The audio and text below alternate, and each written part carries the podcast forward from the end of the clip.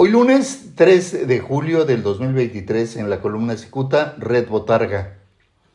Embarrado hasta el cogote por el turbio lodo de las tranzas, el actual secretario general de gobierno de Tijuana, Miguel Ángel Bujanda Ruiz, ya se integró a la lista de lavadores de dinero que se apretujan en un voluminoso expediente de la Fiscalía General de la República.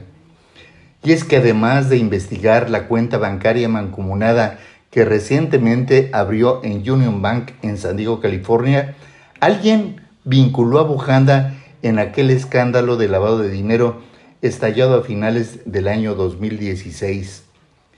A mediados de diciembre de ese año, las autoridades de Estados Unidos arrestaron al entonces regidor panista de Tijuana, Luis Torres Santillán. Trascendió que Torres era cabecilla de un grupo de acaudalados de Tijuana que aceptaron pasar lujosos en lujosos vehículos y se le ofrecen hasta 500 dólares por transportar hasta 9 mil dólares en efectivo. Aunque el escándalo tuvo una resonancia mayúscula, fueron las propias autoridades bajacalifornianas las que pudieron interceder para evitar que el gobierno de Estados Unidos revelara la identidad de las personas arrestadas. Por eso los reflectores se centraron en Luis Torres Santillán, quien irónicamente ocupaba la presidencia de la Comisión de Seguridad Pública del Cabildo de Tijuana. Por aquellos tiempos, los reporteros insistían en preguntarle al entonces alcalde de Tijuana, Juan Manuel Gastel Un Buen Rostro, conocido como el Patas, si permitiría el regreso del regidor. El regidor Torres, a esto a la máxima comuna de la ciudad, en el momento de quedar libre. El Patas evadió en principio la pregunta, aunque semanas después rechazó la posibilidad de que el regidor Torres, también panista, regresara a su encargo.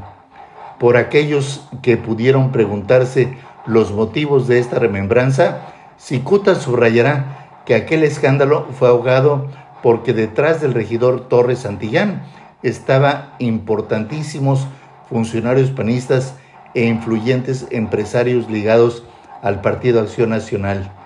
Si alguien se pregunta qué papel podría jugar el precandidato a la presidencia de México, Marcelo Ebrard Casaubon, en esta trama, el columnista podría decir que nada. Sin embargo, las patadas bajo la mesa entre precandidatos podrían dejar al descubierto que personajes vinculados a Ebrard Casaubon participaron en aquel escándalo de lavado de dinero y ahora mismo operan con el mismo protocolo y con la misma gente. Basta decir que allí en la capital del país alguien refirió que Marcelo Ebrard Casabón recibe financiamiento de un grupo de personas, funcionarios y empresarios dedicados al higiénico y redituable negocio de lavado de dinero. Los nombres que brincan son Fernando Beltrán Rendón, quien se desempeña como empresario boxístico y se presume socio del magnate Ricardo Salinas Pliego de TV Azteca. Beltrán Rendón era entonces amiguísimo y compadre del gobernador panista de Baja California, Francisco Kiko Vega de la Madrid, quien adjudicó a Beltrán contratos millonarios. La Fiscalía General sabe ahora que Beltrán Rendón tiene parentesco con el entonces regidor Luis Torres Santillán, quien hasta hoy aparece como cabecilla de aquella red de lavado de dólares. Y aunque se supone que la Fiscalía rastrea el origen del dinero lavado a través de Torres Santillán, resulta fácil suponer que Beltrán Rendón es el canal ideal utilizado por personajes oscuros antes llamados mafiosos. Ahora bien, el operador del entonces gobernador Kiko Vega era su secretario particular Miguel Ángel Bujanda Ruiz, quien se encargaba de abrirle cualquier puerta que necesitara a Fernando Beltrán.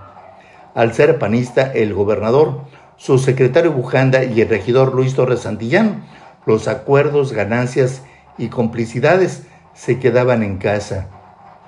Sin embargo, el sobresalto los asaltó al entonces cuando el regidor Torres había sido detenido en Estados Unidos en caso de que Torres confesara quién le entregaba el dinero y saliera a la luz el nombre de las señoras involucradas en el trasiego de dólares, el escándalo sería mayúsculo.